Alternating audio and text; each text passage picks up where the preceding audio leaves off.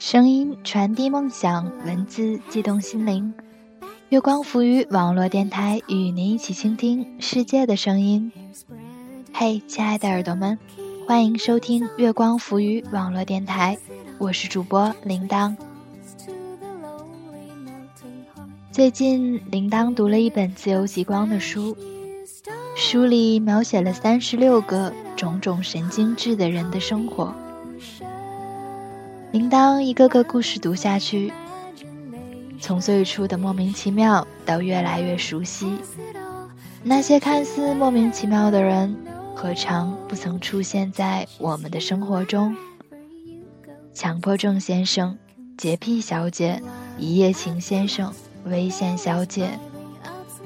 铃铛找到了曾出现在我的生命中的这些人，也开始越来越理解了他们的生活。人生最大的秘密就是。其实，我们都做过他们。从本期节目开始，铃铛将陆续抽取书里的故事讲给耳朵们听。如果你喜欢，可以在节目下方留言给我，也可以关注我们的新浪认证微博“月光浮于网络电台”，或是我们的公共微信平台“城里月光”，与我们取得联系。那么今天。就让我们先来听一个自信小姐的故事。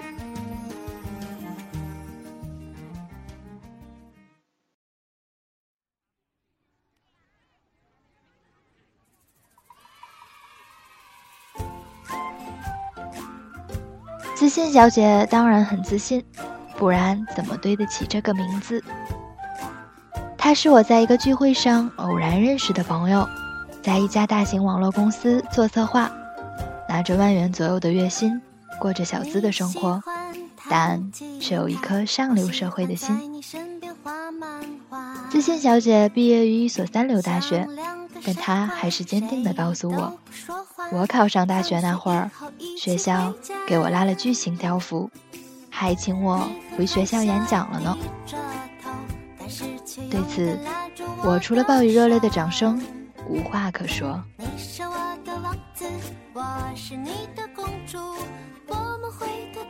其实，自信小姐是北漂一族里比较成功的典范。她来自小城市，家境平凡。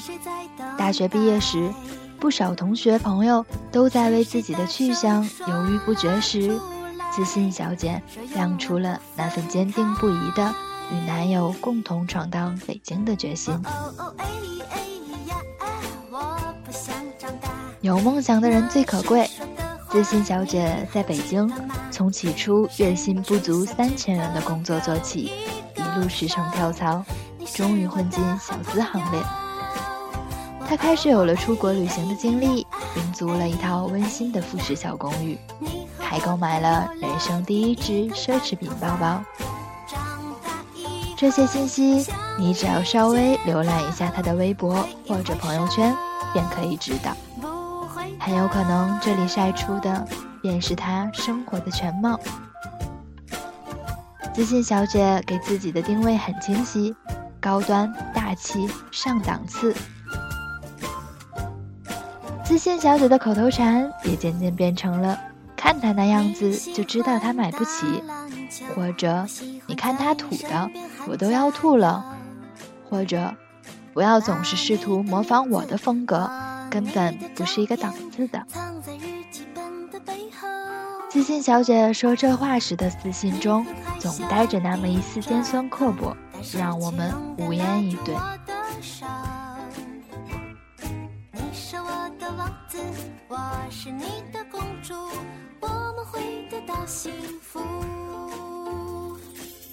自信小姐很好命，在婆媳关系以尖锐对立为主线的当下。她幸运地避开战火，遇见了一个好婆婆。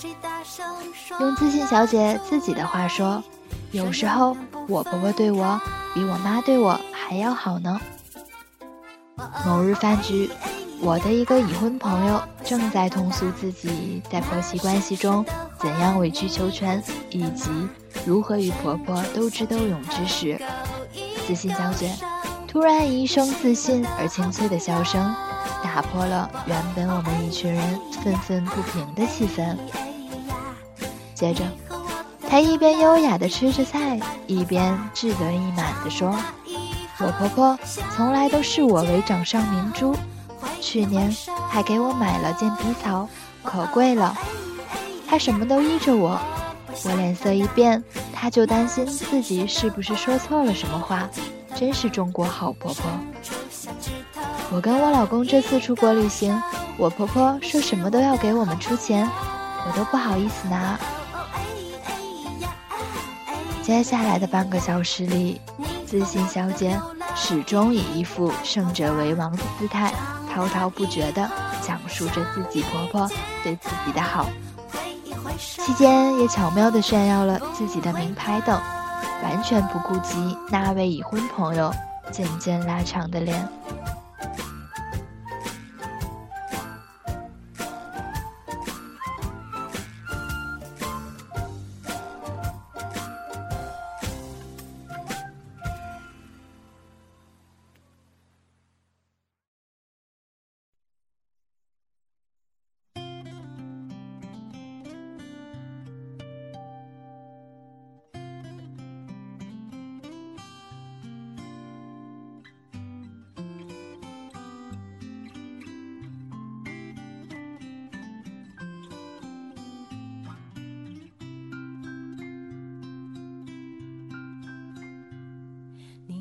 不过很快，自信小姐遇见了她人生的宿敌——自卑小姐。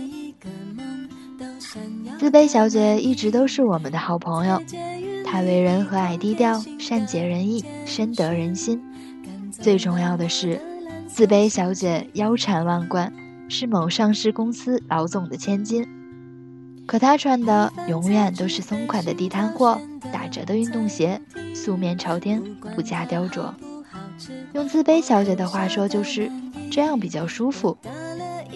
就连那只昂贵的爱马仕铂金包，她也选了最不显眼的黑色。与其说自卑小姐自卑，不如说是谦虚更准确。自卑是自信小姐硬给她加上去的。对此，自卑小姐本人倒也没什么意见。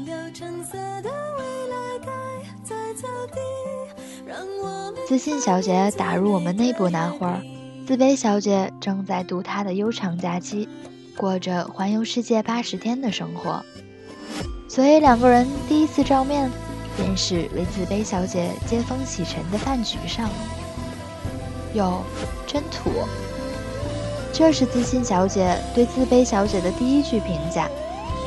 竟然提了个假铂金包，多山寨呀！不过也是的。看他那样子也买不起，我觉得吧，提假名牌的人，要么就是不懂，要么就是特自卑。人家提的可是正统的铂金包，能把你那个包包甩上上百条街呢。那位上次因婆媳关系被刺激到的朋友说：“哼，真假包我还看不出来啊。”自信小姐自信地翻了个白眼。再说话。接下来的时间里，自卑小姐以一种无比谦和的态度，给我们讲述了她旅行中的奇遇和趣事。在这个过程里，自信小姐像一只慢慢泄了气的皮球一样瘪了。毕竟，自卑小姐的所到之处、所得之事，都是自信小姐这一生都望尘莫及的。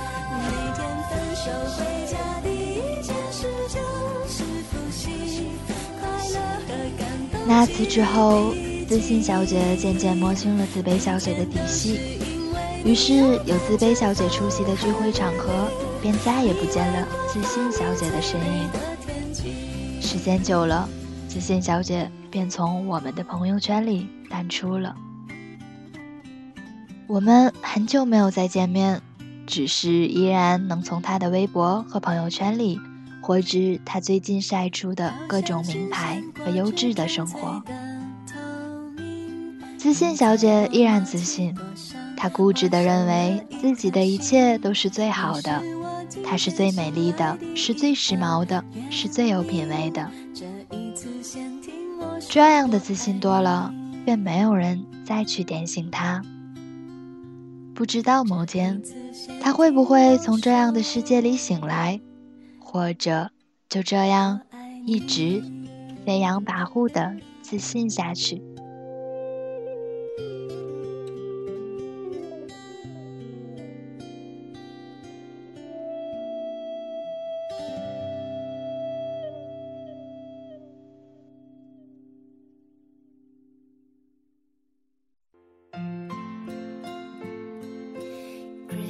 自信小姐的故事讲完了。